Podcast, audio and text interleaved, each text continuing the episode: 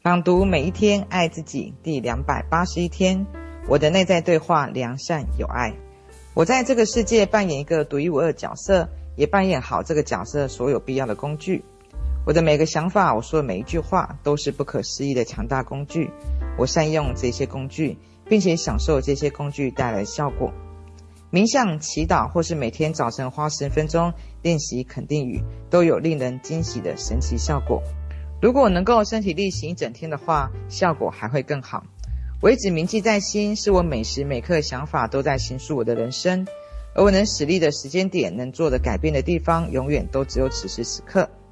因此，我会花时间捕捉自己当下每个念头，然后问自己：我要用这个念头来创造我的未来吗？两百八十二天，我因为能分享爱而高兴。我骄傲的一件事情：爱你自己。除非你能爱自己，否则永远不知道你真正是谁。也不会认清自己的真本事。当你爱自己的时候，才会成长茁壮。爱帮助你成长，帮助你超越过去，超越痛苦，超越恐惧，超越小我，超越你对自己的所有狭隘观点。你是由爱塑造而成的，爱帮助你成为真正的自己。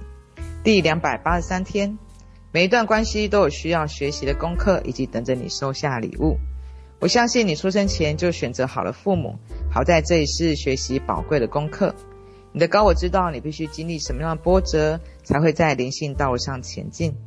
因此，不论你必须跟父母化解什么样的状况，都要坚持下去。无论他们现在或过去说什么、做什么，你来到这里，始终最终是为了要爱你自己。为人父母要允许孩子爱自己，给孩子一个能让他们感受到安全的空间。让他们可以用正面无害的方式表达自己，同时还要记住，正如我们选择了我们自己的父母，我们孩子也选择了我们。在亲子关系里面，有一些重要功课值得我们所有的人去历练。懂得爱自己的父母，更要容易教导孩子学会爱自己。我们越是对自己满意，就越能够以身作则，来让孩子理解自我的价值。我们越是努力爱自己，我们的孩子就越能够明白。爱自己是一件可以去做的好事情。第两百八十四天，我的心智模式是积极且欢喜的。我们奉行信念里有一些是正面的，对我们有好处的，可以让我们终身受用无穷。例如，过马路前要先看左右来车。有一些信念则是一开始非常实用，当我们长大后就不再合适了。例如，不要相信陌生人。对于孩子来说，或许是一个不错的建议。但如果长大后还是保持这样的信念，只会让自己感觉到孤立，或者是忍受孤独。为什么很少坐下来问自己这是真的吗？例如，为什么我会相信我学东西很慢这一类的信念？更恰当的问题应该是像这样：对现在自己来说是成立的吗？这个信念是哪里来的？我依然相信这个想法是因为一年级的老师三番两次这样跟我讲吗？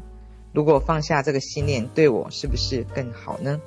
第两百八十五天，我跟这个星球的每一个人都是一体的。这个世界没有两股对峙的势力，我说的是善与恶，倒是有个一的无限圣灵及人类，而圣灵以各种方式提供智能、智慧工具给人类使用。当你谈到他们的时候，你说的就是我们，因为我们是人民，我们是政府，我们是教会，我们就是这个星球。改变起点就在我们所在之处。我们很容易就脱口而出，这些都是魔鬼搞出来的，都是他们的错。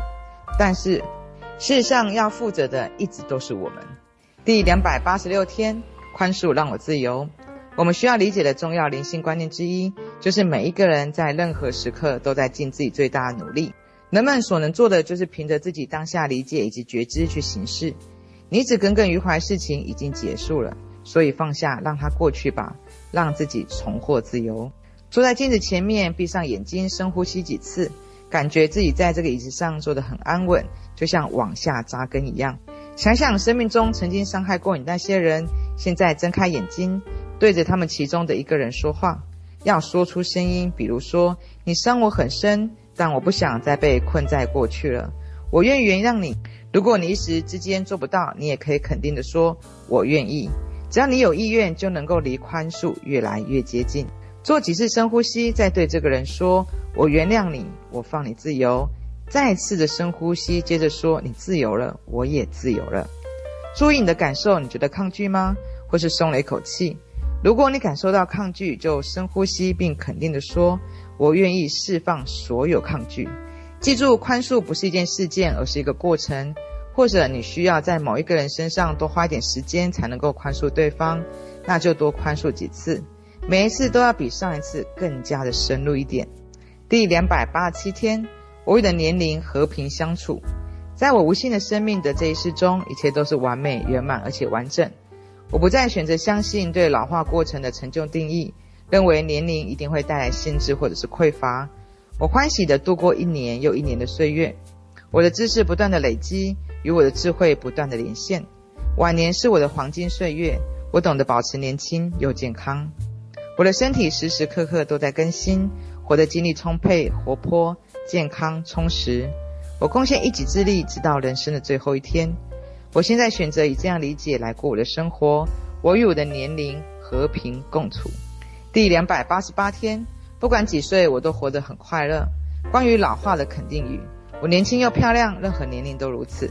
我敞开自己，接受生命给我的所有体验。我以充实和卓有成效的方式来贡献社会。我负责自己的财务、健康和未来。我荣耀并尊重我生命的儿童和青少年。我的家人支持我，我也支持他们。所有跟我接触过的人都很尊重我。我荣耀并尊重我生命中的所有长辈。我有全世界的时间，我完全没有限制。第两百八十九天，我向内看并爱我所看到的。你如何爱自己？首先，最重要一点是停止你对自己和对别人一切评判，接受你本来的样子，并尽可能的赞美你自己。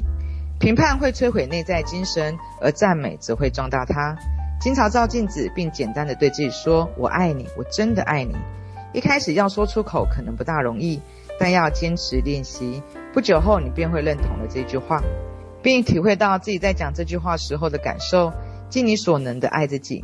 你的所有生命将会把这份爱映照在你身上。第两百九十天，我沉浸在正面的想法中，宇宙会从字面上解读你的想法和言语，并按照你的所想的、所说的，将你所想要的东西送到你面前来，一向如此。每一个正面想法都会将带来好事情进入你的生命中，相反的，每一个负面想法则会把好事从你的身上推开，让你永远够不到他们。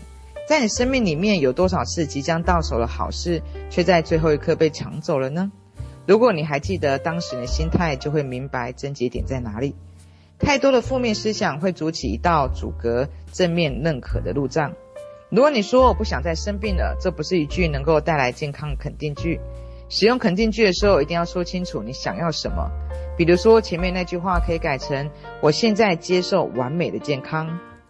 我讨厌这辆车子，这句话不会为你带来一辆你朝思暮想的车子，因为你说的太含糊了。即使你真的想要换新车，可能再过不久就会厌倦。毕竟这样的结果才符合你说的肯定句。我讨厌这辆车。那如果你想要这部新车，你可以这样说：我有一部漂亮的新车，满足我全部的需求。